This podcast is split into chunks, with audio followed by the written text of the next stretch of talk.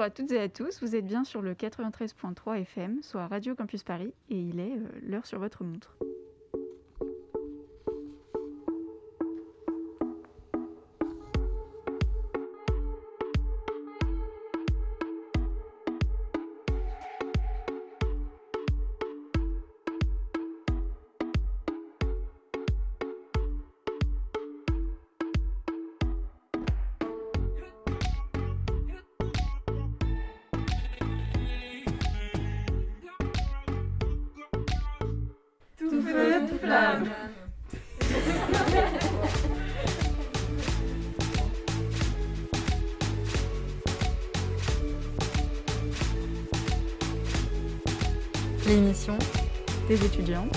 De Paris 3.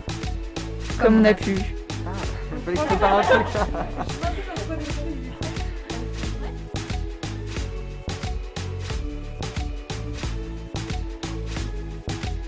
C'est chaud ce jeu, péculaire.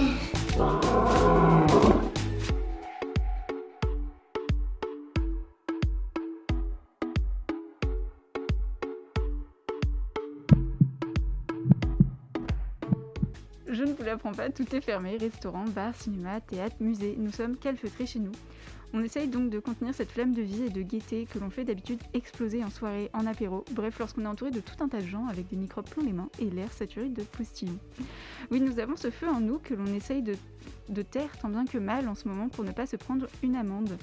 Mais ça commence à nous courir sérieusement sur le haricot, tout cet amoncellement de restrictions, et pour beaucoup, notre feu intérieur s'est transformé en volcan, qui explose ou qui explosera peut-être bientôt. Alors pour éviter toute irruption incontrôlée, je vous propose, enfin nous étudiants, nous vous proposons de découvrir votre feu, d'enfin le laisser s'exprimer. Ne vous inquiétez pas, vous êtes en sécurité, laissez le magma éclater. Donc restez avec nous durant cette émission unique qui est tout feu tout flamme pour laisser rugir votre feu intérieur et surtout le partager avec celui des autres. L'émission qui réchauffe les cœurs. L'émission enflammée. L'émission où on s'est brûlé les ailes. L'émission où on n'a pas froid. Il fallait que je prépare un truc. Attention, vous risquez de vous brûler. Vous êtes bien sur Radio Campus Paris. Notre grand sujet aujourd'hui va être le feu. Mais lequel au juste? Eh bien de tous, de la pyromanie au feu de l'amour, en passant par celui de votre cheminée, toutes les nombreuses facettes ou flammes, si vous préférez, du feu seront abordées. Il sera également question des accidents ménagers, qui ne s'est jamais brûlé bêtement, du feu de la danse qui monte en nous, de la fort fameuse chanson Allumer le feu, du foyer bien évidemment, et enfin du feu de la dévotion des éducateurs spécialisés. Tout feu tout flamme, c'est tout de suite sur Radio Campus Paris. Et on commence avec Déborah, qui je crois a un hommage à rendre. Oui, un hommage à ceux qui, chaque jour, se retrouvent dans le feu de l'action et donnent de leur personne pour aider les mineurs non accompagnés dans les différents foyers de France. Les éducateurs spécialisés, les EduxP comme on les appelle, font preuve d'une dévotion qui est admirable et qui m'était important de saluer, alors même que la situation actuelle rend difficile et dangereux leur travail au quotidien. Jour comme de nuit, ils tentent d'accompagner au mieux des jeunes en souffrance et en difficulté. Ces jeunes qui n'ont pas eu d'autre choix que de rester au foyer durant le confinement, ceux qui n'ont pas pu rentrer chez eux. Lorsque, en juillet, je discute avec une, connaissance éducateur spécialisée en Auvergne, son expérience, son ressenti, ses paroles me touchent profondément. Alors même qu'il est atteint d'une maladie qui réduit de moitié ses capacités respiratoires, alors même qu'il est une personne à haut risque face au Covid-19, il y est allé, sans compter ses heures, pendant tout le premier confinement, pour aider ces jeunes en détresse. Pour ces jeunes, le contact avec l'extérieur, leurs activités scolaires et extrascolaires sont les piliers de leur survie psychologique. Le confinement a coupé tout lien avec ça. Durant le premier confinement, les visites aux familles ont été interdites, l'école fermée, les activités arrêtées. Pour les éducateurs SP, il n'était pas question de laisser les jeunes sans activité, sans interaction. Ils se sont mobilisés pour les aider. À Mulhouse, par exemple, ils ont proposé des ateliers d'aide aux devoirs à l'extérieur pour profiter du beau temps et s'aérer. Les visios et les appels téléphoniques aux familles sont gérés par eux. Les EduxP assurent une, mé une médiation face à ces nouvelles façons de conserver le lien. L'expérience de mon ami Didier, les témoignages de nombreuses structures d'accueil sont unanimes. Elles ont pu faire face à la crise grâce à l'implication totale des personnels pour aider et protéger ces mineurs. En plus de cela, ils se sont retrouvés profs, enseignants, à faire l'école au foyer, à gérer des situations très pesantes pour les jeunes. Une situation qui était nouvelle pour tout le monde, une situation pour, laquelle les EduxP ont dû s'adapter très vite pour assurer les jeunes et leur fournir un cadre stable et sain. Pourtant, cette dévotion n'est motivée que par la passion qui les anime, leur salaire et la situation ne suivant pas vraiment. S'ils ont fait tout leur possible pour protéger ces jeunes en détresse, les failles du système et le manque de moyens alimentés par le Covid ont eu d'énormes dégâts. Des jeunes renvoyés chez eux, dans des environnements dangereux, des éduques débordés par un manque de personnel, des restrictions sanitaires quasiment impossibles à faire respecter, et dans un salaire bien trop bas pour des métiers à haut risque et en première ligne. Jérémy nous raconte l'histoire d'un des jeunes qui l'accompagne qui a dû rentrer chez elle pendant le confinement, alors même qu'elle se faisait taper par ses frères. Didier nous explique qu'il a dû enfreindre les consignes de son médecin pour sauver ses jeunes. Bilal, quant à lui, a dû physiquement arrêter un jeune qui ne voulait pas respecter le cadre du foyer. Voilà le quotidien des EduxP. Il ne faut pas oublier non plus que ce manque de personnel risque de s'aggraver dès juillet 2021. Et oui, pour rejoindre une problématique que nous entendons souvent, les étudiants EduxP sont aussi grandement touchés par la crise. Un grand nombre d'entre eux, comme dans toutes les filières, risquent d'abandonner leurs études. Les structures vont devoir faire face à de moins de personnes arrivant sur le marché du travail dès juillet 2021, alimentant cette pénurie de personnel. Bien sûr, leur situation désastreuse ne date pas du Covid. Cela fait de nombreuses années qu'ils alertent sur le manque de reconnaissance du pouvoir politique. Mais cette nouvelle crise a durement impacté leur travail et leur dévotion n'a été que mise en lumière. Merci à eux de, se soucier de ceux dont la société ne veut plus voir. Eh ben, merci à toi, bah, Déborah, d'avoir parlé de ce thème dont je, on n'a pas, voire pas du tout euh, entendu parler. Euh, donc même si certains travaillent, comme on l'a vu, le confinement a surtout été un enfermement forcé avec nos proches, colocs, amis, l'occasion de découvrir toutes les petites manies insupportables des autres et de devoir les accepter avec calme et sérénité pour éviter le conflit. Pour Romane, comme pour beaucoup, le confinement a pu se résumer à cette réplique du huis clos de Sartre, l'enfer, c'est les autres.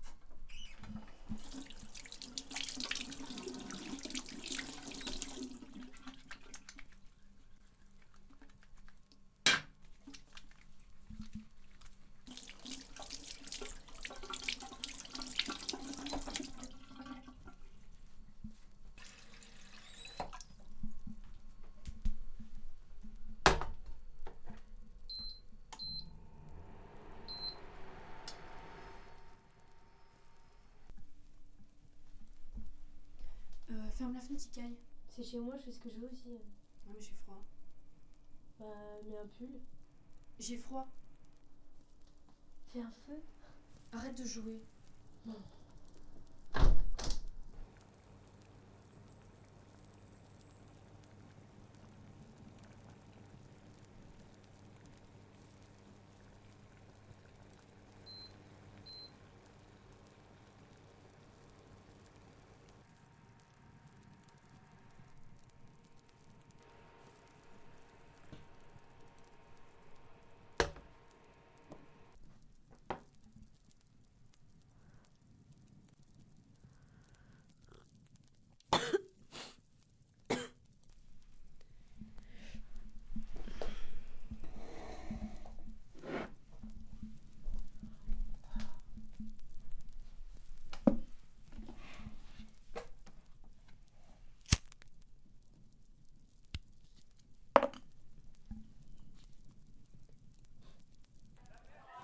Les bougies d'anniversaire.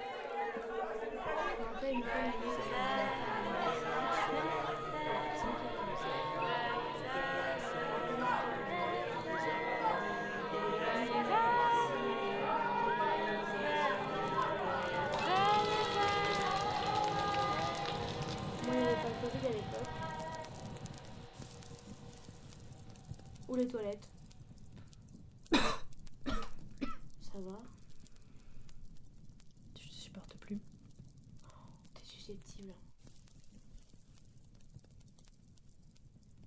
quoi ce bruit? Quel bruit? Celui de ton silence. Oh là là, calme-toi. On tient la facture de gaz. Ok. C'est le facteur qui me l'a donné. Euh, et aussi. euh. Euh, Il fait trop chaud là. Euh, tu pourrais éviter de toucher sur mes vêtements. Crois qu'il va y avoir du Covid partout. Ça va T'as toujours un truc, l'impression. Tu joues. Arrête de jouer. Avec le putain, mais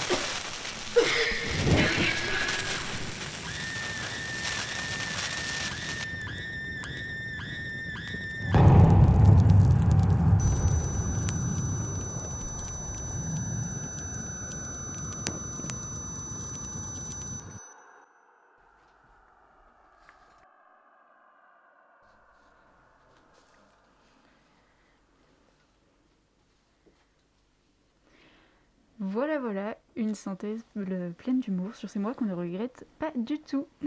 Euh, on enchaîne avec une chronique créée toujours par Romane, mais cette fois-ci avec Eva.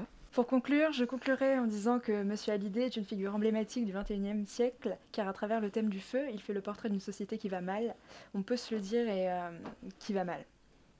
Oui, vous avez terminé? D'accord, très bien. Euh, durant votre explication, vous avez évoqué le champ lexical de la naturalité. Soyons clairs, vous pensez plutôt au terme du monde sauvage, je suppose. Mais passons. Pour vous, qu'est-ce que ça veut dire revenir à l'état sauvage? Bah, par exemple, quand il dit les portes, les barrages, il y a l'idée d'Hallyday de foncer, de faire pression avec la force, parce qu'il y a beaucoup d'injustices. En plus, on a, on a analysé le clip en classe et on a vu qu'il était assez baraque, donc il n'a pas peur de casser des baraques en fait. D'ailleurs, au timbre de sa voix, on entend que c'est un homme qui est un peu brisé. Il y a l'antithèse de briser la glace, parce qu'il a un cœur de pierre, et la roche qui symbolise la pierre, et la pierre qui symbolise son cœur. Et son cœur, c'est quelque chose de minéral, parce que nous sommes tous faits de minéraux, parce que tous les jours on boit de l'eau, et lui, c'est quand même un Oui, oui, je pense qu'on qu'on a bien compris votre idée. Euh, donc, euh, dans votre conclusion, vous me dites que le feu symbolise une société qui souffre et qui souhaite s'insurger par la force. Mais pensez-vous réellement que cette chanson soit engagée? Parce que je tiens à préciser que Monsieur Hallyday n'a pas écrit les paroles. hein. N'y a-t-il pas un autre sujet principal dans cette chanson? Bah si, carrément, euh, on peut parler de l'amour. Et pour ça, on peut citer le texte, par exemple euh, Il suffira d'une étincelle, d'un mot d'amour pour allumer... Euh, Laissez-moi vous reprendre, mais en fait, c'est plus grave. allumer le feu Un détail, hein, mais, mais bon, vous pouvez continuer, allez-y. Je peux continuer? Oui. Euh, du coup, il fait référence à Laetitia Hallyday, sa femme. C'est Sylvie Vartan, en fait, à l'époque. C'est une femme, quoi. Et c'est une déclaration indirecte, car il le dit pas vraiment. Et le mot d'amour, c'est dans la chanson. Du coup, la chanson, bah, elle parle d'amour. Et euh, pour conclure, je finirai en disant que de tout temps, les hommes ont toujours parlé d'amour. Merci. Eh ben super, merci. voilà, pour ceux qui n'ont pas euh, passé le bac français euh, l'année dernière, bah voilà, ça ressemble à ça, mais avec euh, C'est un remake. voilà, Un peu plus de sérieux. Si vous aussi vous dansez comme un fou dans votre chambre, loin des regards, bah rassurez-vous, vous n'êtes pas seul. Euh, Laura est d'ailleurs allée à la rencontre de nos âmes dansantes. C'est parti, on écoute la création de Laura. Du coup, tu m'as demandé des souvenirs liés à la danse. Euh, cette magie, ce déclic qui arrive et, et le corps, euh, le corps ne pense plus, enfin le corps vit, vit avec la musique et, et là, là c'est génial, là c'est, la liberté totale, c'est, c'est juste euh, ressentir la musique et nos émotions personnelles. Et surtout, quand on danse avec d'autres personnes, c'est de partager ces émotions avec nos partenaires ou avec les personnes qui nous entourent. Et je pense que c'est vraiment une des choses les plus belles que j'ai pu vivre.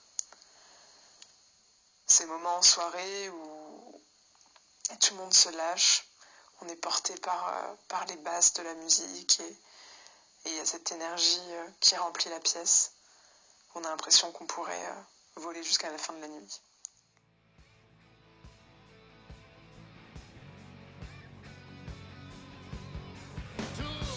come.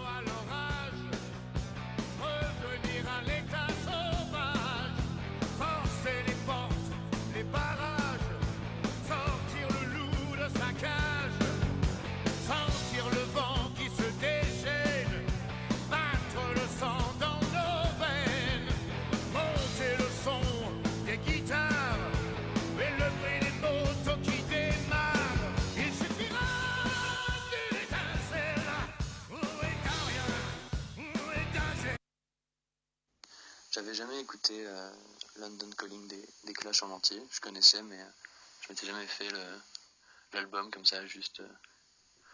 Et un jour, je repartais d'un mariage à Meudon. Le mariage, normalement, c'est pas trop, mon truc, mais là, c'était pas trop mal passé. J'avais énormément bu. Vraiment énormément. Parce que c'était gratuit et parce que, parce que j'étais bien entouré. Et en repartant tout seul vers 4-5 heures du matin pour essayer de me traîner jusqu'à Pont-de-Sèvres, j'ai lancé donc euh, London Calling par les Clash. Et ça a été, euh, ça a été tout de suite une expérience euh, très très forte. C'est les, coups de guitare du premier morceau qui donne judicieusement son, son nom à l'album ont tout de suite attaqué, attaqué mes jambes, mes épaules, mes cervicales. J'avais les, cheveux trempés, je les envoyais à droite à gauche, que j'étais frigorifié, que je me cognais partout parce que j'arrivais plus à marcher, que je devais vraiment avoir l'air très con. Ça devait pas ressembler à une danse, ça devait, être plus mystique que ça et certainement beaucoup plus ridicule. En premier confinement, j'ai pas beaucoup dansé ni beaucoup fait la fête, mais il y a eu quelques soirs où j'ai organisé des sortes de booms pour Augustin, avec qui j'étais confinée, avant qu'il aille se coucher et que sa mère Tiana lui lise un livre ou lui raconte une histoire. Et ça me prenait d'un coup, après le dîner, j'avais envie de mettre la musique à fond et de bouger, de sauter partout. Et à chaque fois, c'était des booms, euh, des soirées assez rapides, à peine 15 minutes, et avec des thèmes. Une fois, j'ai mis euh, que des musiques de mon enfance, comme euh, Ozone, Aqua, des choses comme ça. Et il y a une autre fois où j'ai mis que du Madonna. Et j'avais des jambes qui sautaient partout, les cheveux qui bougeaient. Augustin était dans son lit. Je pense qu'il me prenait un peu pour une folle. Et en même temps, je pense qu'il avait trop envie de danser euh, lui aussi. Mais bon, quand t'as 8 ans, c'est un peu la honte quand t'es un petit garçon et que je pense qu'il y a une grande comme moi euh, qui danse à côté et qui fait n'importe quoi. Et du coup, je redécouvrais un peu ce que c'était de totalement lâcher prise. Et je crois que j'ai pas pu retrouver cette sensation depuis un moment et que ça me manque de faire la fête avec beaucoup de monde et que il y ait une musique qui déclenche euh, cette sensation, cette envie de bouger partout et de sauter partout avec n'importe qui. Euh, alors moi, j'ai toujours un peu mal à l'aise pour euh, danser. Toujours du mal à danser dans les soirées, mais je me rappelle une fois une soirée que j'avais fait chez moi avec des, des amis. On était montés dans ma chambre, on était trois, et on avait mis Gloria de Patti Smith à fond sur, euh, sur ma chaîne IFI, et on a éteint la lumière qui était complètement noire avec juste mes trois amis. Et là, on a vraiment dansé comme des fous, c'était hyper bien. On, a, on s'est complètement lâché. C'était assez intense. Voilà, un, des rares moments où j'ai senti ça. Mais c'était vraiment bien.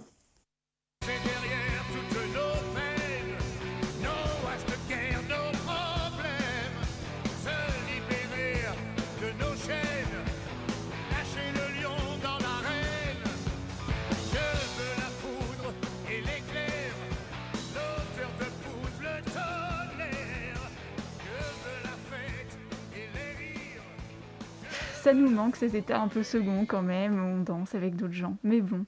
En tout cas, en attendant que les boîtes réouvrent pour euh, montrer nos incroyables progrès en danse, quoi de mieux que de se réunir autour d'un bon feu de cheminée? Cheminée sur laquelle se trouvent certainement des photos de famille, un César, qui sait, ou même peut-être l'urne funéraire de votre grand-mère. En tout cas, peu importe, faire du feu, ça rapproche. Le feu est un fondement de nos cultures. On écoute à présent la création de Louison.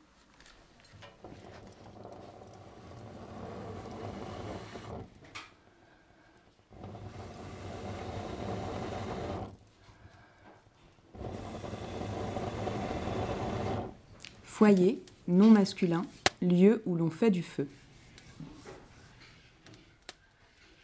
Voilà, là on est sur. Je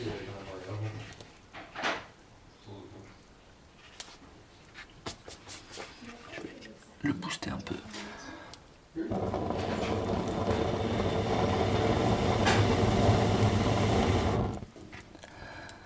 est possible que tous les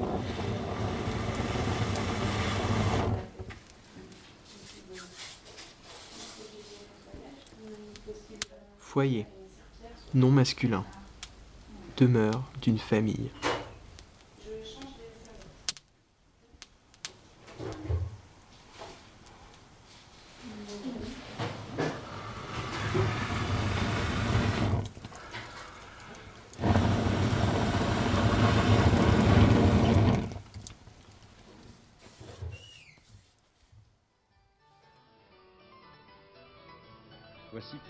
Grand français Claude Lévi-Strauss le cru et le cuit.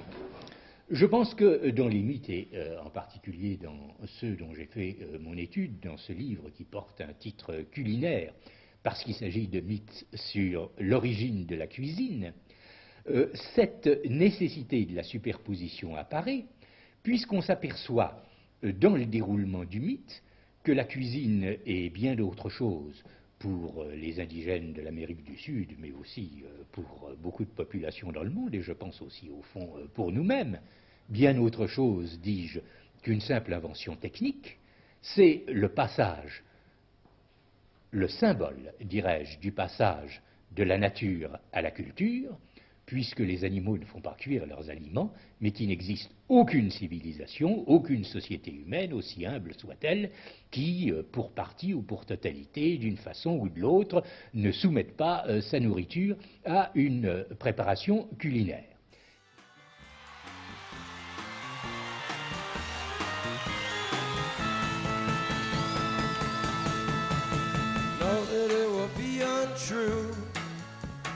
Know that I would be a liar if I what to say to you. Girl, we couldn't get much higher. Come on, baby, light my fire. Come on, baby, light my fire. Try to set the night on fire.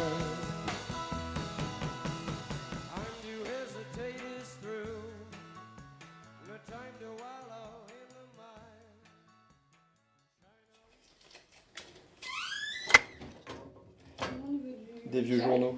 Oui. Nous, c'était les vieux, les vieux mondes qu'on roulait en boule dessous. Ensuite, on mettait les petites brindilles. Ensuite, on mettait les bois moyens. Et ensuite, une grosse bûche par-dessus. C'était ça, là, le truc. Il n'y en avait pas d'allume-feu. Oui. Le papier journal, ça, ça faisait allume-feu. Ouais, c'est ça.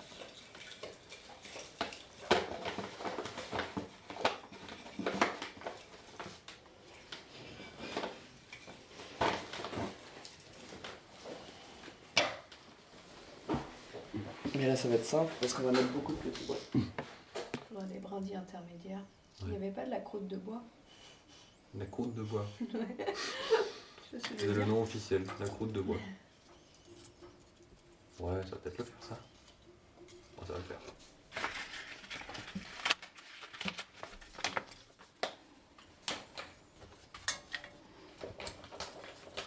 Ouais, c'est bon, c'est parti. Juste en face de toi, au niveau de ton poignet, il y a des petits points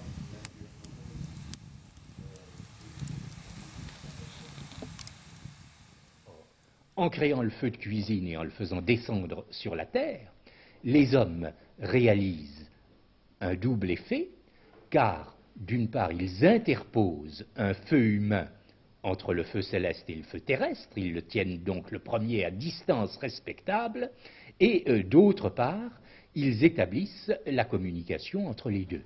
Ils créent un monde social, un monde culturel, un monde civilisé, qui n'est pas le monde des catastrophes de l'état de nature.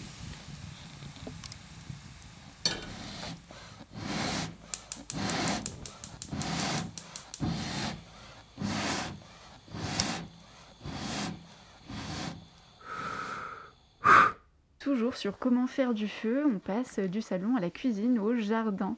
Grâce à la fascination qu'il provoque, le feu a tendance à nous faire oublier qu'il est dangereux. Et oui, le feu ça brûle. Alors, je laisse Pénélope introduire euh, sa création.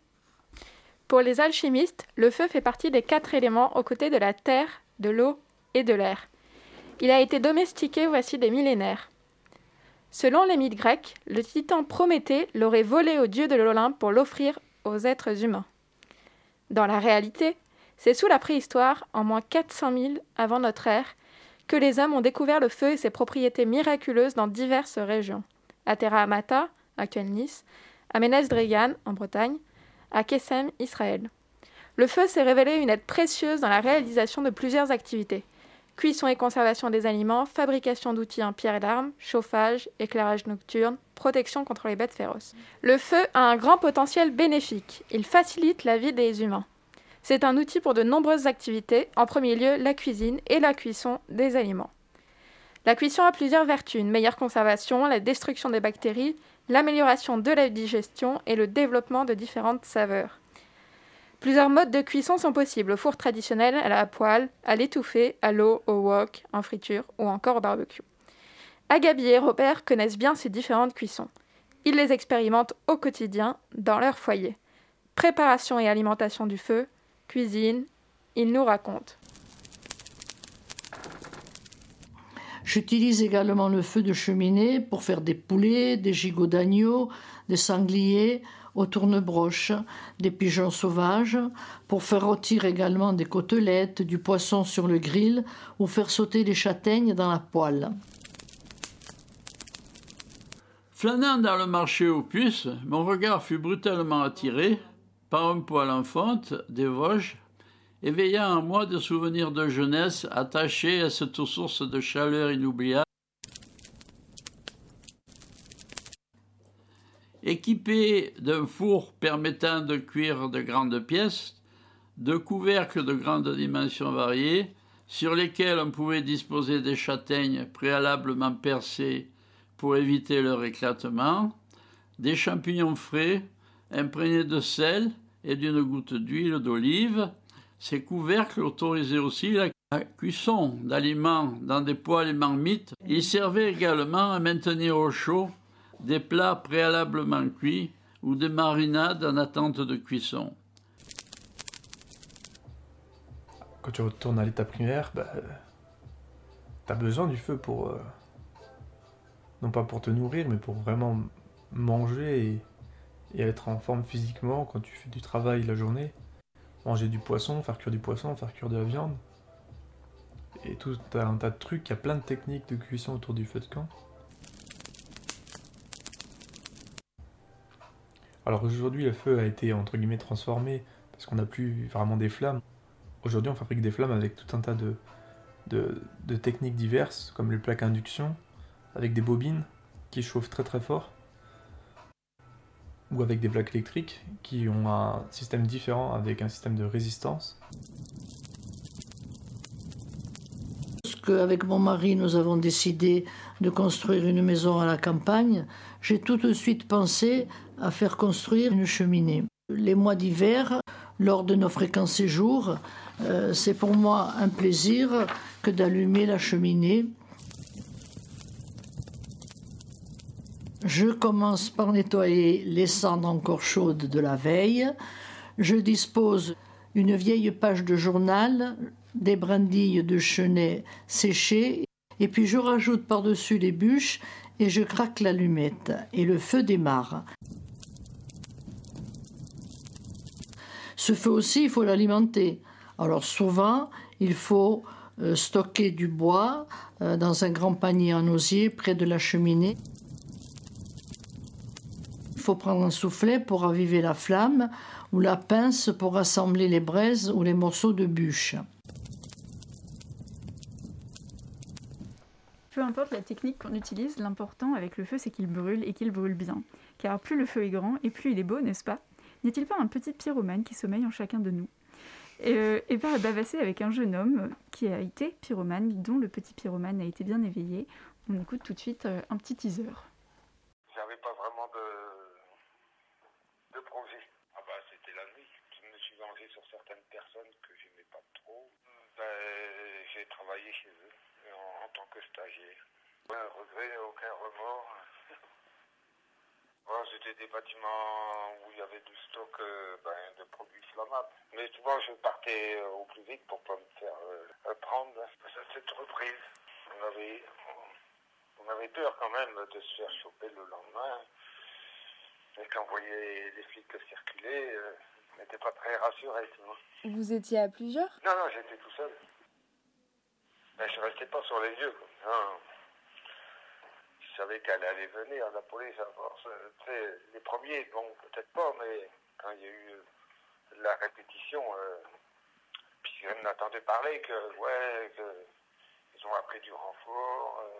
euh, les taux, ils se serraient contre eux. Ils se serraient. On parlait sur les journaux. Et, euh, ben, on s'interrogeait aussi. euh, comment, un coup, je revenais dans un vélo, comme ça.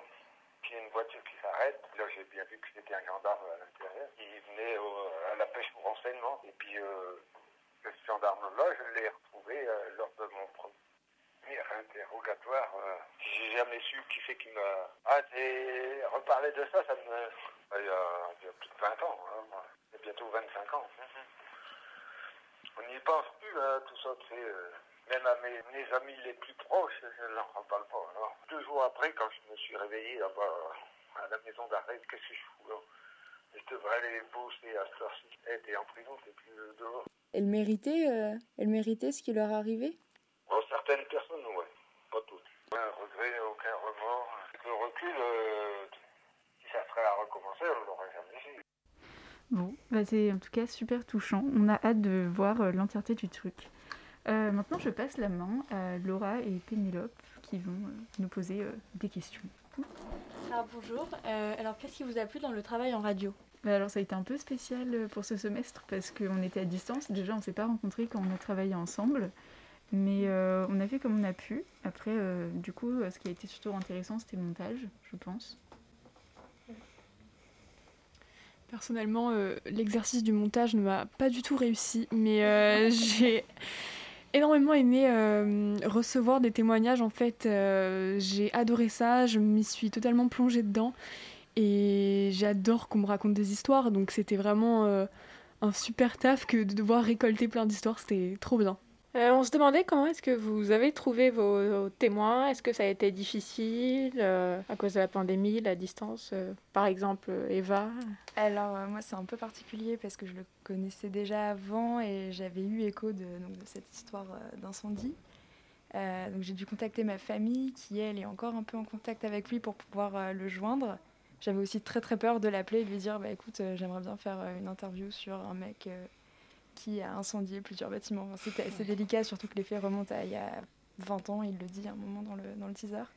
Donc, euh, mais c'est aussi, ça fait partie de l'expérience et c'était ça qui était aussi intéressant de se donner les moyens et euh, d'avoir le courage de l'appeler et d'obtenir l'interview euh, comme ça. En vrai, des difficultés techniques dans le montage ou la prise de son euh, Euh, bah, moi j'ai eu un petit problème euh, avec mon micro parce qu'en fait euh, j'ai un du coup Pénélope m'avait demandé euh, hors euh, hors pas caméra du coup hors euh, son. Euh, comment j'avais fait pour enregistrer ma fiction. Et en fait j'avais un micro euh, que j'utilise pour autre chose. Et là je le, en fait je le prenais je suivais ma coloc. Et chaque, chacun de ces mouvements je la suivais. Et en fait ça vibrait à l'intérieur.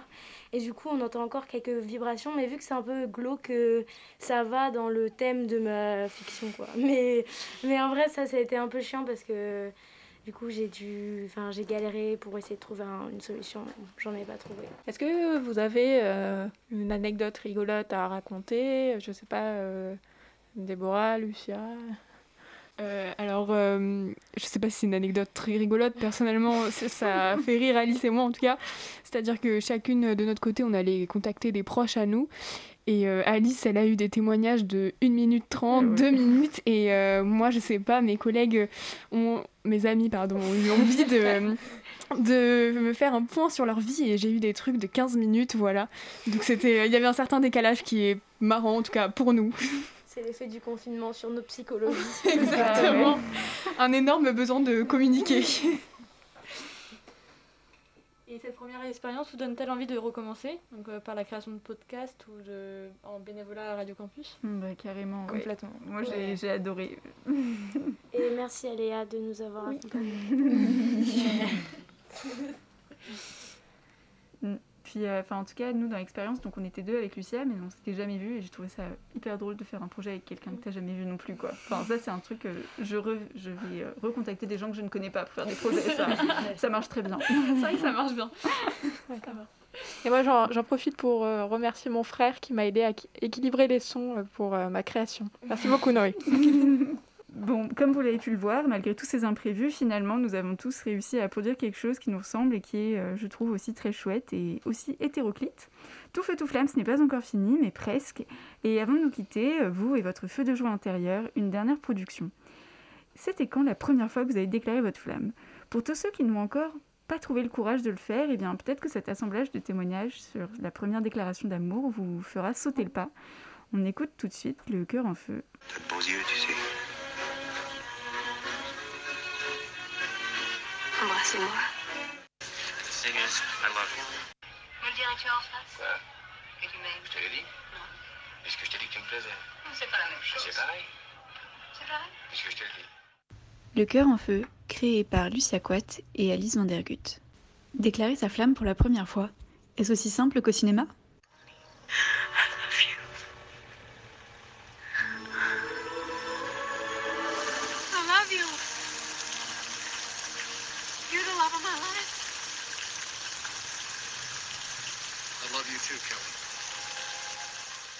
La première fois que j'ai déclaré ma flamme à quelqu'un, c'était en 2019, le 19 ou le 20 janvier, je sais plus très bien. C'était euh, du coup le 3 juillet 2019, euh, pendant les grandes vacances de première. Je vais donc raconter euh, ma déclaration que j'ai faite euh, il y a maintenant un an. Donc c'était le 19 novembre 2019. On s'est rencontrés le 3 juillet à un anniversaire euh, d'un ami qui s'appelle Charles. Il y avait vraiment une ambiance féerique comme ça, un peu, enfin pas féerique mais de fête, vraiment bonne ambiance. Et avec cette fille, du coup, on se rapproche, on parle pendant toute la soirée, on rigole, je rigole, euh, elle rigole. euh, il, y a le- il y a une bonne discussion, bon feeling, et à un moment, on part euh, se balader. Et on se pose sur un banc, et en gros, on s'embrasse.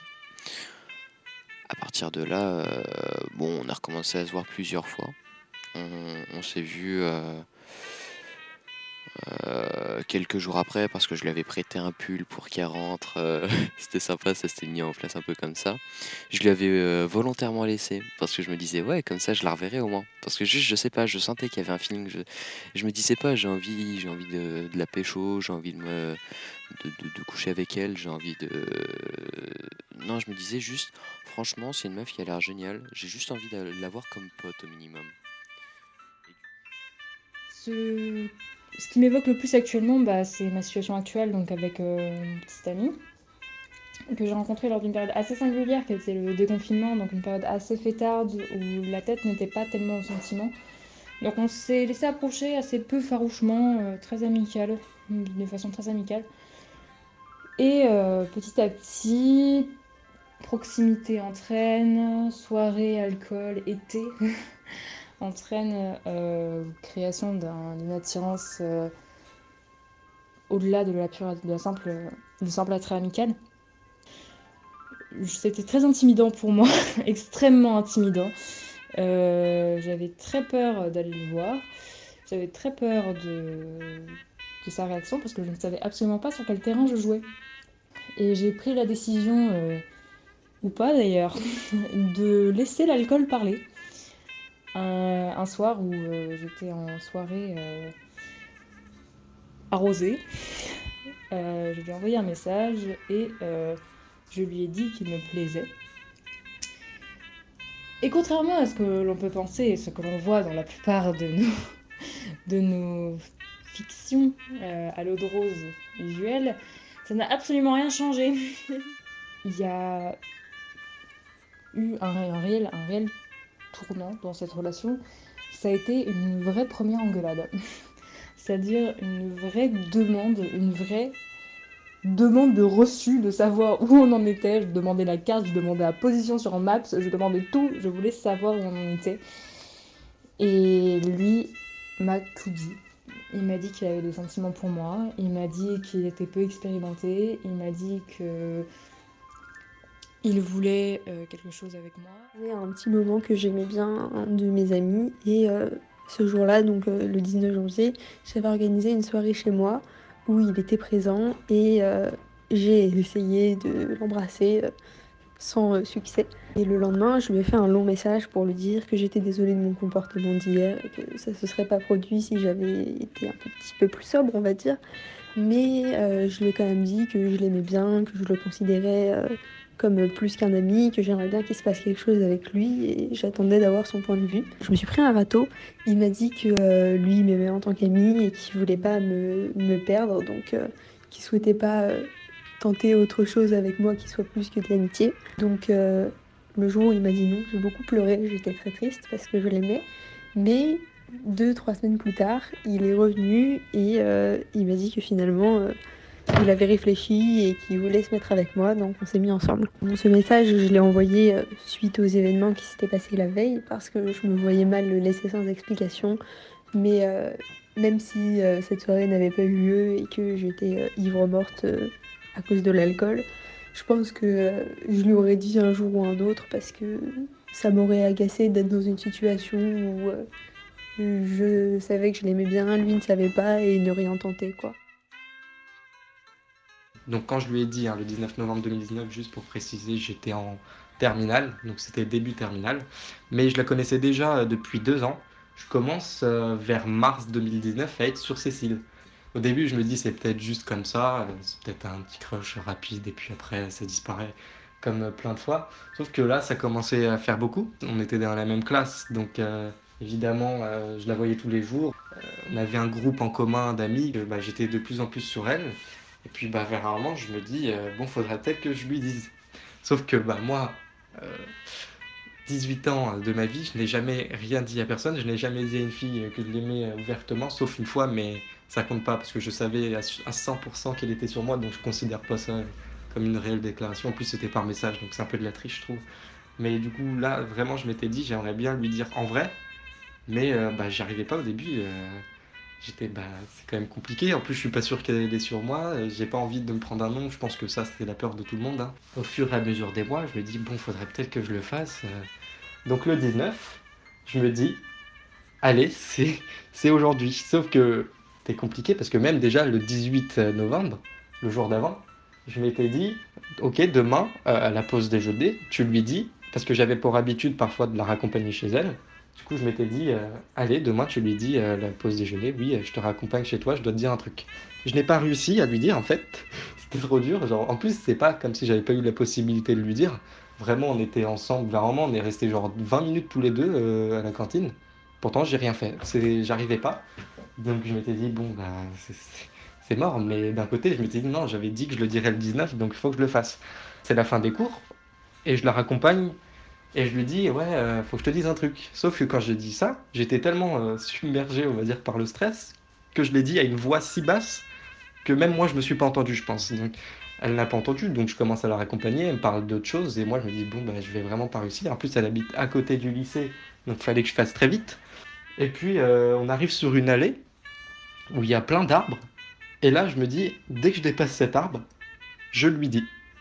Donc, on marche, et là, on arrive à cet arbre. Et figurez-vous que ça a vraiment marché parce que bah, du coup j'ai commencé à lui dire bon bah faut que je te dise un truc, écoute-moi, c'est important. Donc là à partir de ce moment, c'est compliqué. hein, je, commence à tout lui dire. ah, Voilà, je lui dis bah, bah, ça fait depuis euh, des mois que je suis sur toi, etc. Plus je lui disais, plus je commençais à me rendre compte euh, bah, je pense que c'était mort parce que je vois pas, elle réagit pas forcément, elle disait rien. Et du coup, moi, je me dis, bon, bah, c'est pas grave, moi, je l'ai dit, mais c'était quand même triste. Et puis, du coup, après, bon, elle est là, elle est là, je sais pas trop. Bon, elle m'a pas tellement répondu, hein, mais j'avais compris que c'était non. Bah, au final, à la fin de la journée, j'étais même pas déçu. Parce que, au final, j'avais réussi à lui dire, et j'avais, mais vraiment, j'y aurais jamais cru. Vraiment, même tous mes potes, euh, tout ça, m'ont dit, mais comment t'as fait, c'est impossible. Et même moi, euh, bah, quand j'avais des amis qui l'ont fait au collège ou quoi que ce soit, je disais, mais c'est impossible de faire ça. Mais c'est vraiment, c'est vrai que c'est hyper stressant. J'ai jamais autant stressé de ma vie, je pense. Mais au moins, je suis vraiment content de l'avoir fait. Il faut y aller. Dans la vie, hein, il faut pas hésiter. Même si au final, elle a dit non. Après, euh, on est resté très amis, même presque plus amis qu'avant que je lui dise. Donc euh, voilà. Très heureux de l'avoir dit finalement. Si j'avais pas sauté le pas, je serais quand même passée à côté d'énormément de choses, que ce soit pour lui ou pour moi. Rien que des bons moments, mais au-delà de ça, une évolution personnelle, et même si c'est cucu à dire, mais des souvenirs, et c'est. C'est juste, c'est pour ça, enfin, j'aimerais bien encourager un peu euh, ceux qui osent pas mm, sauter le pas et leur dire, bah.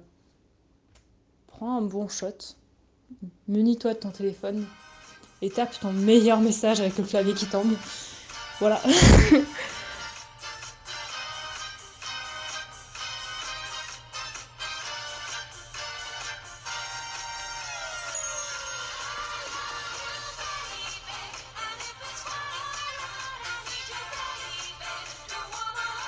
Merci à Lucas, Romane, Juliette et Lorenzo pour leurs précieux témoignages.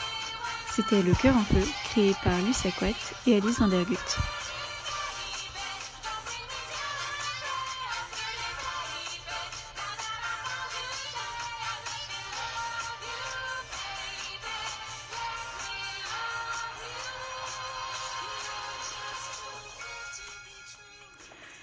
Top de terminer là-dessus, ça donne la pêche. Bon, si vous avez terminé l'émission assis et nous en train de vous trémousser, je ne sais pas comment vous avez fait, la tentation était beaucoup trop grande pour moi. Merci à vous, chers auditeurs, pour votre écoute. Tout feu, tout flamme, c'est fini. Et oui, il le faut bien. Cette émission a été créée par les étudiantes participant à l'atelier de la Sorbonne Nouvelle et Louison.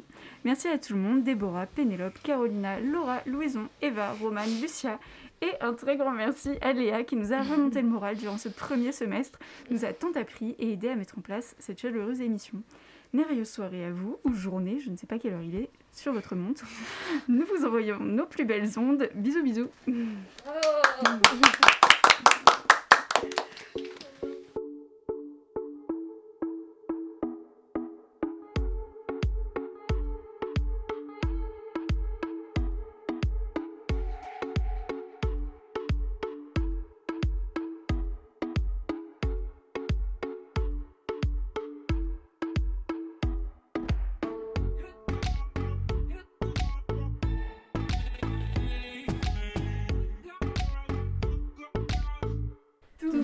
flamme.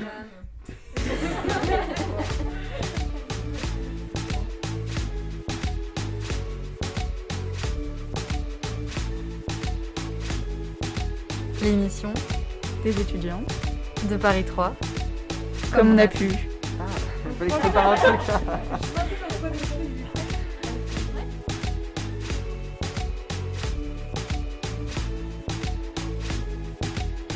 C'est chaud ce jeu, péculaire.